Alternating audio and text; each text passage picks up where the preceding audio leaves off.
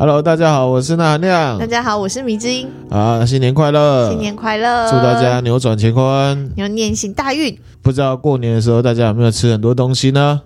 应该有吧？你有吗？我也有啊，乱吃、啊、狂吃。对，那那亮我呢，吃太多，然后呢，到处开车奔波啊。对，很辛苦，肚子出问题了。哎，对。好，过年的时候大家吃很多东西哈、嗯。那我们今天呢，要继续来讲食人魔。哇塞，你这样接，食人魔什么意思啊？什么概念啊？食人魔的下集。嗯，那、啊、我们上一次讲到食人魔有三种原因嘛，一种是文化，嗯，然后一种是天灾人祸，嗯，不得已，然后另外一种是心理变态的，对。然后呢，我们上集就分享了。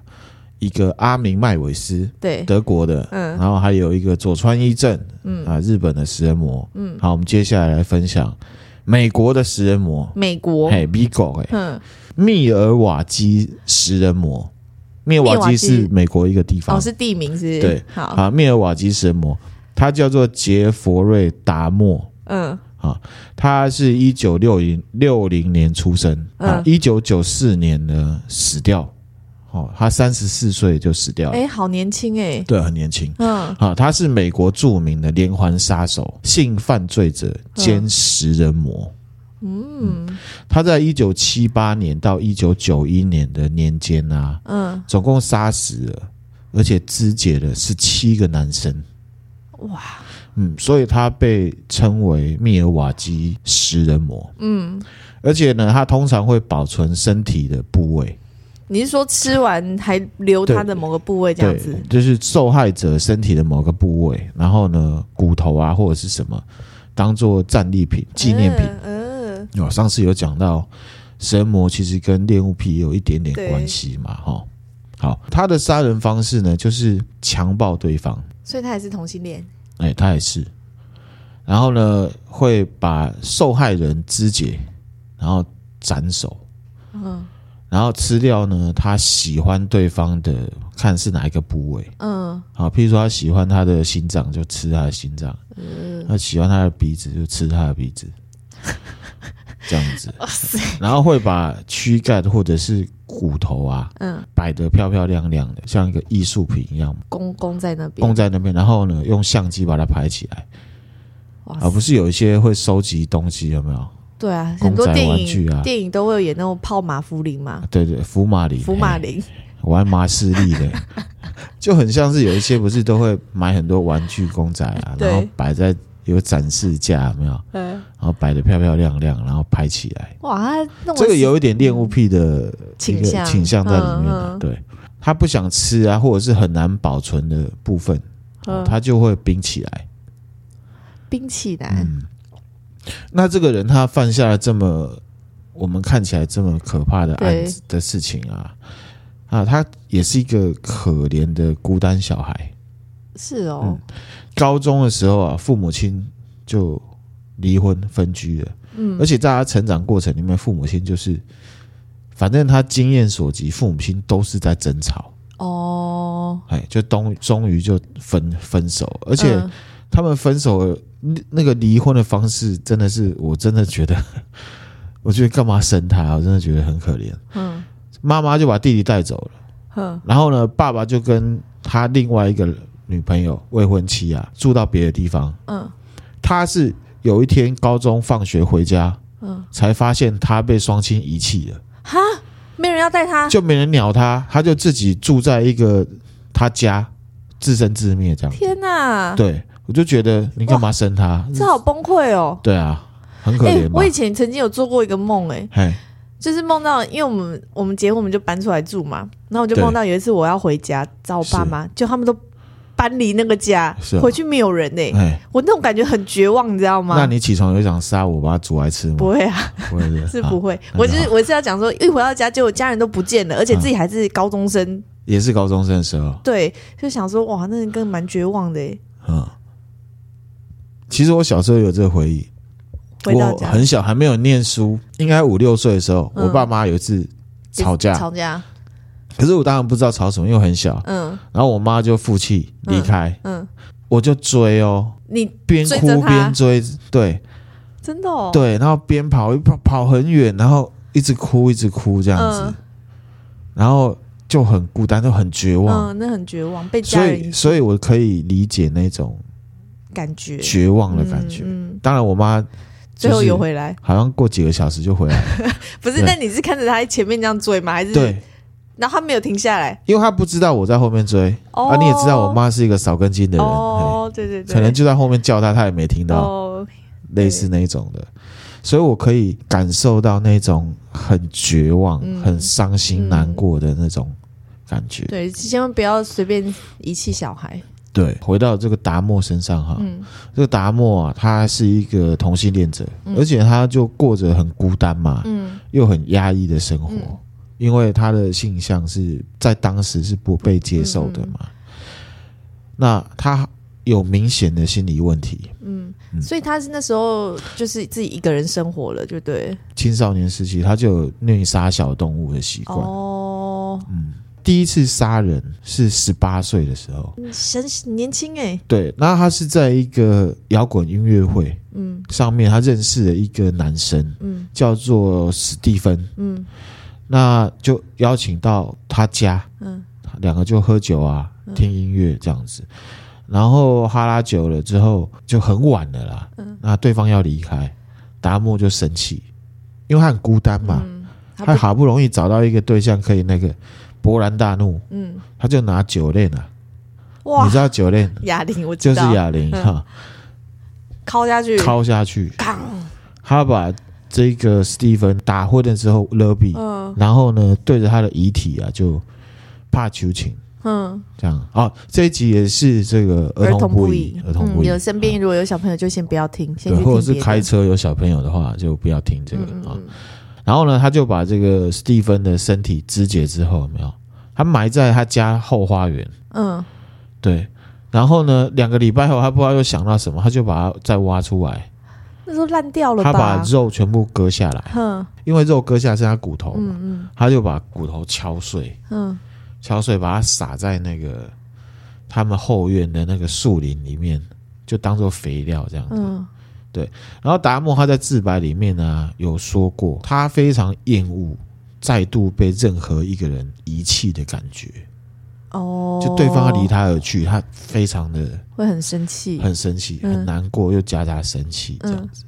然后呢，他觉得他把骨灰撒在这个树林里面呢，他就会觉得对方永远都陪着他。哦，对，这个我们不是合理化他的心态，而是说这个一些食人者他们自白里面提到这些东西，对不对？我们也希望可以从中间这个提炼出一些意义，就是说我们对我们的亲人。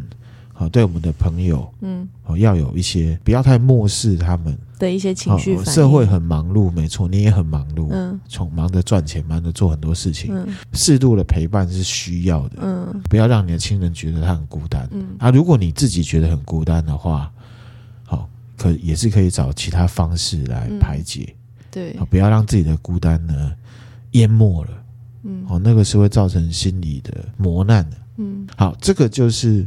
达木他犯下的第一起谋杀案，嗯，但他这个还没有开始吃，对，还没有吃。好，然后呢，这之后呢，有九年都没有犯案。哦、嗯，他到成年的时候呢，因为他本身就是一个问题问题青年，嗯、他本身有吸毒、酒精成瘾的问题。哦、嗯，他在俄亥俄州大学的时候啊，他就常常在学校里面喝酒闹事。嗯，喝了酒就无双啊。乱打人或者是怎么样，啊，学业成绩也不好，就被当掉，就被开除了。嗯、被开除之后，你觉得他会去哪里？我们谈的很多案件都是这样。嗯，好，他被开除了之后，好，你猜不到对吧？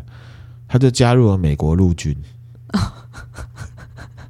好好，之前那个 BTK 杀手也是啊，他出歹机，他就跑去当兵。对，然后他在军旅生涯里面啊，因为很有规范，嗯，而且跟同袍互动很多，嗯，他不孤单，嗯，对，因为大家都住在一起嘛，对，而且他的这个军事教育下面，他生活啊，感觉上就步入正轨了，嗯，因为有目标，每天都有人帮你设定好目标，你要干嘛什么的，对，就是有过了一段很正常。规律的生活，嗯，对，而且我跟你讲，他长得蛮帅的，又蛮帅的，又蛮帅，每个都很帅。来来来，这个是不是还不错？也蛮有型的，蛮有型的。可是呢，后来他在当兵嘛，嗯，就调到德州服役啦。德州。可是，嗯，他又重蹈覆辙，他又开始吸毒。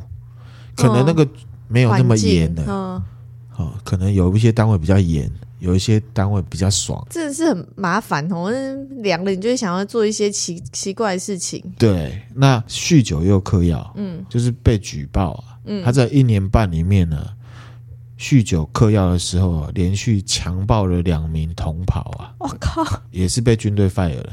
嗯，然后刚刚你有看到吗？他长得蛮帅的，嗯，很受女生喜欢，嗯，而且也很受男生喜欢。男生也喜欢他，对，所以呢，他后来十几起的案件，全部都是在同志三温暖跟酒吧里面犯下的。哦，嗯，绝大多数的目标都是有色人种，以黑人为主。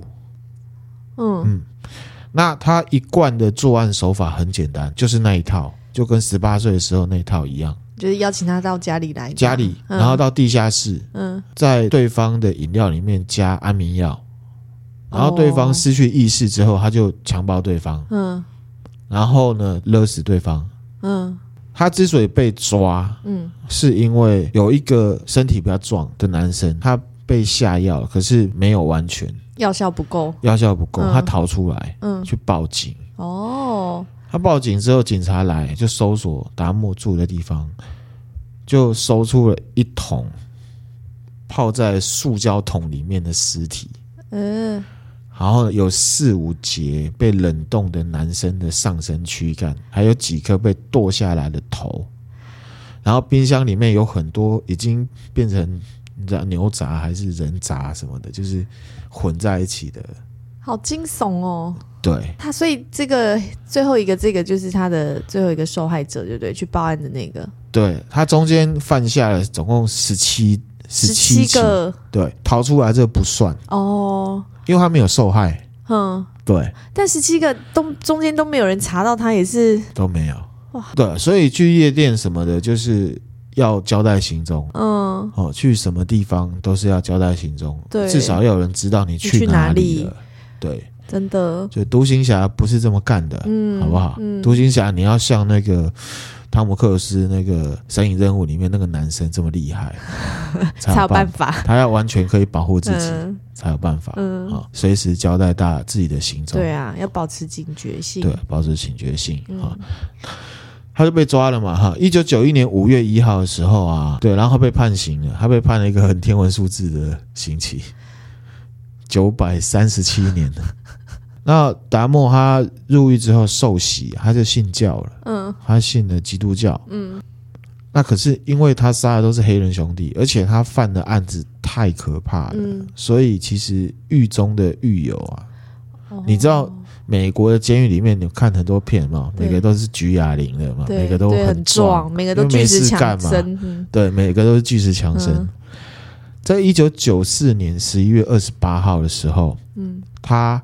去洗澡，另外有一个是杀妻的，杀老婆的，哦，两个一起在洗澡，嗯，就被一个黑人的狱友拿了不知道从哪里来的铁条，有没有，把两个打死了，两个哦，这两个人就被一个黑人拿铁条活活打死了，哇塞！然后呢，这个黑人说他是在替天行道，嗯，哦，他说呢，他是受到上帝的感召。他要代为除掉这两个罪大恶极的罪人。嗯，所以人讲哦，欧贝欧朗卡，二马二人骑，嗯、就是说，有的杀人魔，有的犯罪者，他根本不怕法律，关就去关啊，像达莫。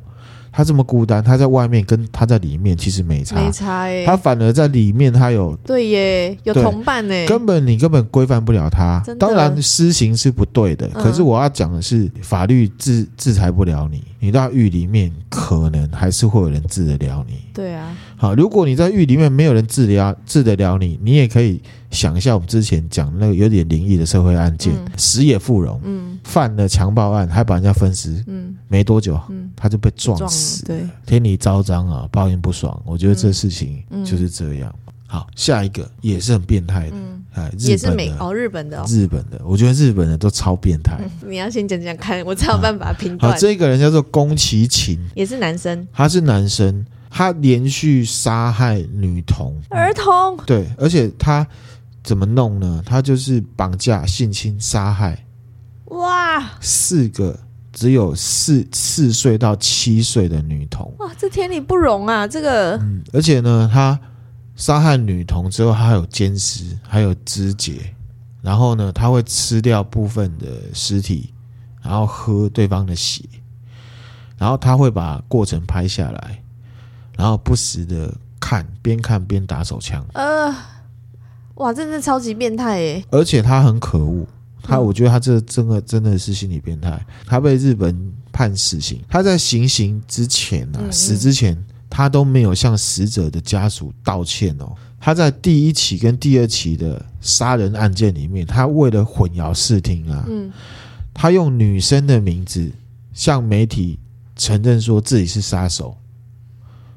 哦，他说我叫金田勇子，嗯，对。然后呢，他把这个杀害女童的过程有没有跟那个黄道十公一样，过程的信件呢、啊？他寄给谁？你知道吗？记者吗？他寄给受害人的家属。天哪！就是我怎么杀你的女儿的，我怎么虐待你的女儿的。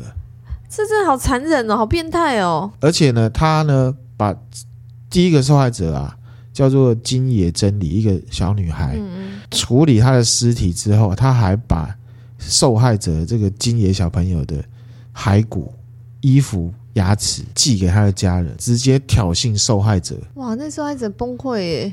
对，然后这样子都还没抓到人。警察他动员了非常多警察，都没有抓到宫崎勤。嗯，因为大家的方向都会去去想说他大概会是什么样的人。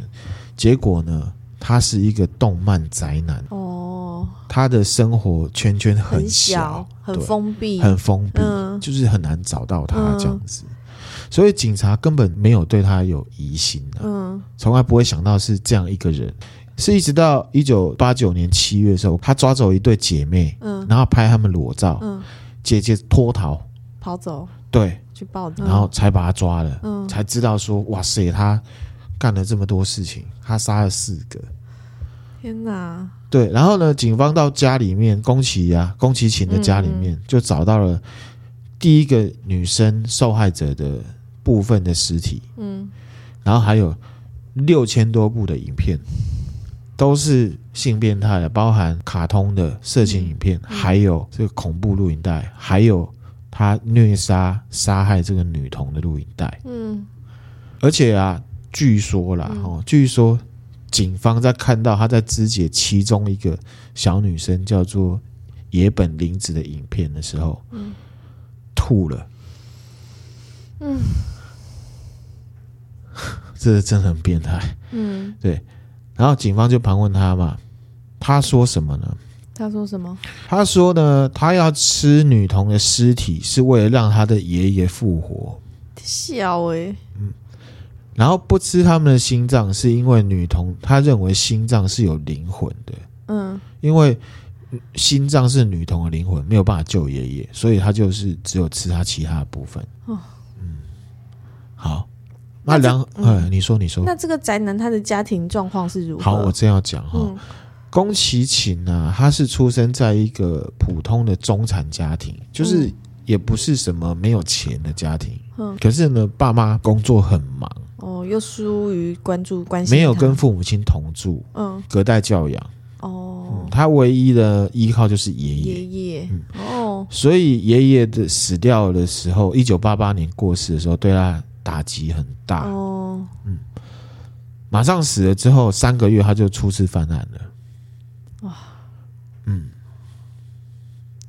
又加上说身体有些问题，所以他不太容易吸引到女生的青睐，嗯，好，他得了一种病叫做先天性脑骨耻骨不全症，就是手骨啊发育不良，嗯，就没有办法把手背向上举，或者是转动，哦。哦，这个病你应该知道，知道因为有一个我们有亲戚有个朋友也是这样子。然后呢，他其实跟家人也很没有，他他的爱就只有对爷爷。嗯，嗯，一九九四年，他爸爸因为他儿子干的这个事情太羞辱了，跳河自杀。嗯，啊，宫崎勤他在牢里面还在关押，还没有执行。嗯嗯，他说呢，爸爸的死呢，让他精神为之一振，让他有点开心。他跟他爸爸没有感情。嗯嗯，对，他可能也是有点怪罪他爸爸，我觉得不清楚。总之就这样，嗯、然后他就是毫无悔意。嗯，辩护律师呢，帮宫崎勤辩护的时候，他说呢，宫崎勤患有精神分裂症，要求轻判，嗯、因为他这个犯下的这个东西太严重、太变态了。对啊，东京地区法院还是一样判他死刑。嗯嗯，然后宫崎勤还上诉，一直到二零零六年。哇，拖那么久。对，因为他有上诉的权利。嗯、好，到二零零六年还是维持原判，嗯，死刑。嗯。二零零八年的时候执行死刑。嗯，这个最高法院的审判长啊，他说呢，宫崎勤这个人为了满足自己的性欲，残忍杀死四个女童。嗯，这个完全没有任何宽恕的空间。嗯，很很好，很棒。这法官这样子，对，很对。然后呢，宫崎勤他死前没有悔意，就像我刚刚讲的，嗯，他没有向受害人道歉。嗯，反而呢，像一个心理治疗师说，请你告诉全世界，我是一个好人。他怎么说得出口啊？他可能真的疯了吧？我们当然可以指责这样的人，可是我觉得更有意义的是要做，去看我们身边周遭有没有人很孤单。嗯。然后，如果你觉得他很怪，如果你有于心于力，他又没有让你觉得他也没有办法接受，你也许可以帮帮他。嗯。对，我觉得这世界上孤单的人很多，不要觉得孤单是一种标榜，你知道吗？嗯、什么天煞孤星，然后站在屋顶，风中的孤狼之类的，中华英雄之类的，不是孤单过头是会有影响一些，会有心理疾病的。对对，尤其现在网络这样，我觉得人跟人之间的那个距离我觉得啊。网络软体媒体这种东西可以取代一部分的互动，嗯，可是再怎么样，它都没有办法取代面对面的互动，嗯，是啊，它没有代替，没有办法代替亲情，它没有办法代替友情，它也没有办法代替爱情，嗯，都没有办法。好，所以呢，呼吁大家真的要关心周遭的人。我们可以骂这些变态，可是我觉得这些变态有。一个成分是因为真的社会太冷漠了。可是你说那个宅男怎么讲？他他就自己把自己关在那个，是他把自己封闭起来。他、啊、我们只能说，我们真的就是要多关心身边周遭的人啊，嗯、不要太冷漠。好，好，没想到开春的第一集居然是这种，blow your mind。对，还说什么吃很多？那我们来讲食人魔，有高。好好，台湾的台湾有食人魔。台湾想不想听？还是要下次再讲？好，听一下。好，台湾。好，你讲。好，在二零零三年的时候，嗯，台中的龙井区啊，有一个机车行老板叫做陈金火。哎、嗯，这你大概有听过？好像有哎、欸，没有很远。嗯，他看上一个二十八岁的女保险员，哦、叫做施金池。嗯，他呢就假装对保险呢有兴趣。嗯。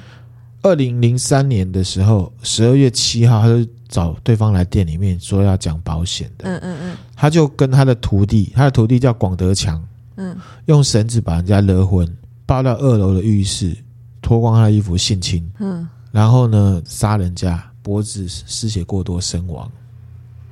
哇，他徒弟也跟着一起犯案犯案，哦。等一下我继续讲就知道，陈金火跟广德强为了要掩盖这个犯罪事实啊。要用美工刀把对方的肉割下来，美工刀哎、欸，对，他把这个肉啊分成两袋，然后呢丢到水塔跟化粪池里面去藏起来。水塔，然后呢，施金池因为受害人啊，他深夜未归都没有回家，嗯嗯、家人会紧张嘛？对，隔天他的大弟弟嗯。接到公司的电话，嗯，他说：“哎，为什么没有来上班，嗯、也没有请假，嗯、这样子？”然后呢，大地跟父母就前往这机车行，因为这是他最后一个出现的地方。哦，所以他父母知道他们有去拜访他，他就问公司啊，他去哪里啊？哦，哦之前去哪里啊？哦，好好。对，那陈金火就说：“哎，我没有跟施金池碰面呢。嗯”陈金火淡定这样说，嗯、他们觉得不对劲啊。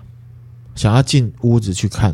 陈金火就说：“我老婆怀孕了，嗯，不让他们进去，嗯，所以他们就在家里面等，等一等呢，他们越想越怪，很奇怪，他们又再去到机车行，嗯，要求要进去看，嗯，然后这次陈金火呢，爽快的答应了，哦，他们就进去啊，进去就没有看到，嗯，任何东西，杀害现场已经清干净了，嗯嗯，所以呢，他们就去报警，嗯，好。”一开始警方没有重视啊，对。小弟呢自己跑去附近的店家，拜托人家去调那个监视器的画面，嗯，追查了好几天，才真的看到说姐姐最后是进到机车行就再也没有出来，嗯，他才拿着录影带去跟警察说这个很严重，对，警察才开始查。